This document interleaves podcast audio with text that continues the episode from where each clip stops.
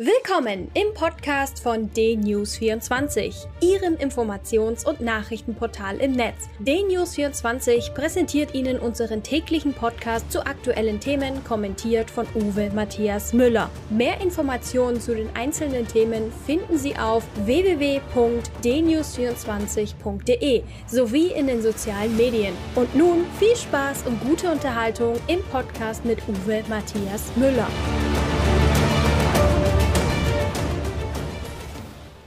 Wir schaffen das. Diesen Satz formulierte Angela Merkel, Bundeskanzlerin, damals noch CDU-Vorsitzende, vor genau fünf Jahren.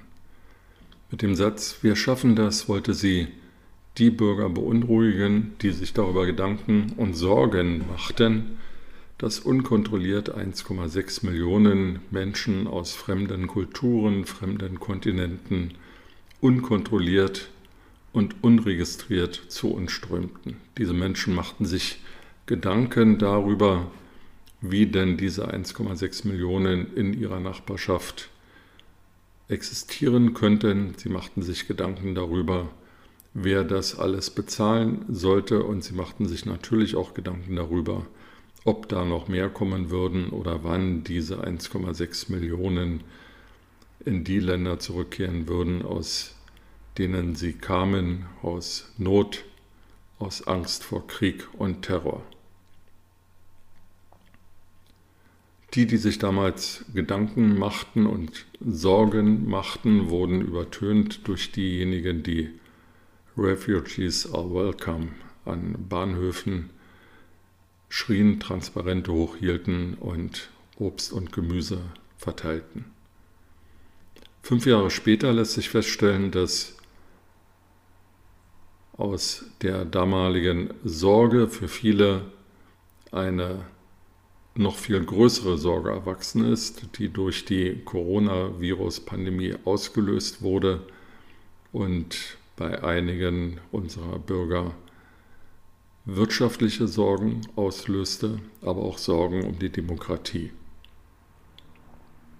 Um die wirtschaftlichen Sorgen abzumildern, hat die Bundesregierung für Deutschland und für die Europäische Union ein Hilfs- und Unterstützungsprogramm aufgelegt, das in seiner Dimension weltweit und historisch keinen Vergleich hat. Tausende von Milliarden Euro werden ausgegeben, um Unternehmen am Laufen zu halten, um die Einkommenseinbußen von Bürgern auszugleichen. Dennoch steigt die Wut und spiegeln die Medien diese steigende Wut von Bürgern wider. Es gibt einige Zehntausend, vielleicht auch einige Hunderttausend, die nicht akzeptieren wollen, dass es ein Coronavirus gibt, die nicht akzeptieren wollen, dass das Coronavirus gefährlich ist und die sagen, behaupten, darauf hinweisen, dass die Maßnahmen, die die Bundesregierung und die Länderregierungen ergriffen haben, um die Coronavirus-Pandemie einzudämmen, unverhältnismäßig seien. Denen, die das denken, fühlen und behaupten, seien die Bilder aus Bergamo, aus Metz und aus New York vor Augen geführt, und denen sei die Frage gestellt, ob sie dann auch bei uns lieber die Triage angewendet wissen wollten und Massengräber statt Behandlungszimmer. Es gibt aber auch viele, die die Einschränkung der demokratischen Rechte wie die Bewegungsfreiheit oder die Versammlungsfreiheit mit Sorge betrachten. Und in der Tat ist es so, wie die Bundeskanzlerin auf ihrer Sommerpressekonferenz vor wenigen Tagen in Berlin sagte, dass das Coronavirus eine Zumutung für die Demokratie sei. Es ist aber in der Tat auch nicht so, dass wenn man nicht auf die Straße gehen soll oder wenn man staatlicherseits aus einem Wohlfahrtsgedanken heraus an der Ausübung seines Berufes temporär gehindert wird, die Welt untergeht. Vielmehr weisen die Auswirkungen der Coronavirus-Pandemie auf die vielen, vielen Versäumnisse hin, die es in unserer Gesellschaft, in unserer Wirtschaft und in unserer Politik gibt. Eine Diskussion, wie sie in unserem Land stattfindet, findet man in anderen Nationen weniger oder gar nicht, weil es kaum ein entwickeltes Industrieland gibt, in dem die Digitalisierung und die digitale Kommunikation dermaßen unterentwickelt ist wie in Deutschland. Zum Beispiel.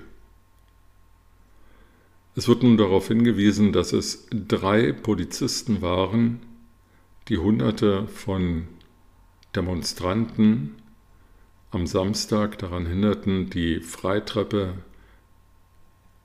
des Reichstags zum Westportal des Reichstags zu stürmen und sich gewaltsam Zutritt zum Reichstagsgebäude zu verschaffen. Drei Polizisten. Dass es nur drei Polizisten waren, liegt an zwei Gründen.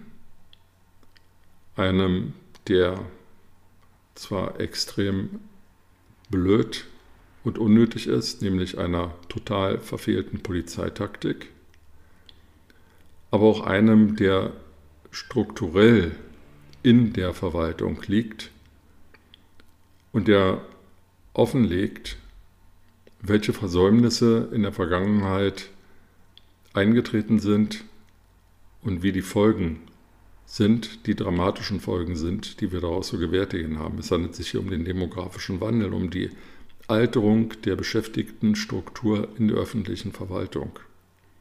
Es gibt viel zu wenig Polizisten und die, die ihren Dienst tun, sind häufig überaltert. Es liegt an Einsparmaßnahmen, es liegt aber auch an einer verfehlten strategischen Personalplanung der Verwaltung.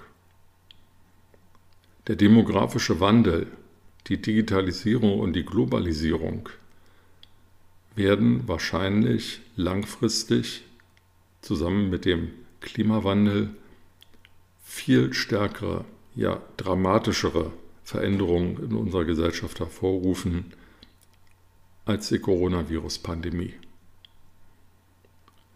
Und auf die Fragen des Klimawandels der Globalisierung, der Digitalisierung und der Herausforderungen des demografischen Wandels hat eben Bundeskanzlerin Angela Merkel keinen vergleichbaren sinnvollen oder sinnlosen Satz wie wir schaffen das parat. Denn auch in ihrer Sommerpressekonferenz vor wenigen Tagen in Berlin sagte sie, sie würde sich nur um Krisen kümmern, die tatsächlich da seien, nicht um solche, die vielleicht einmal eintreten könnten diese mangelnde strategische Perspektive,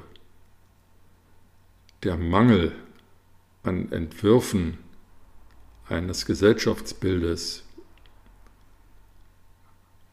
in der Zukunft, in fünf Jahren, in zehn Jahren, in 15 Jahren, ist genau das, was unsere Politiker in Anführungsstrichen auszeichnet.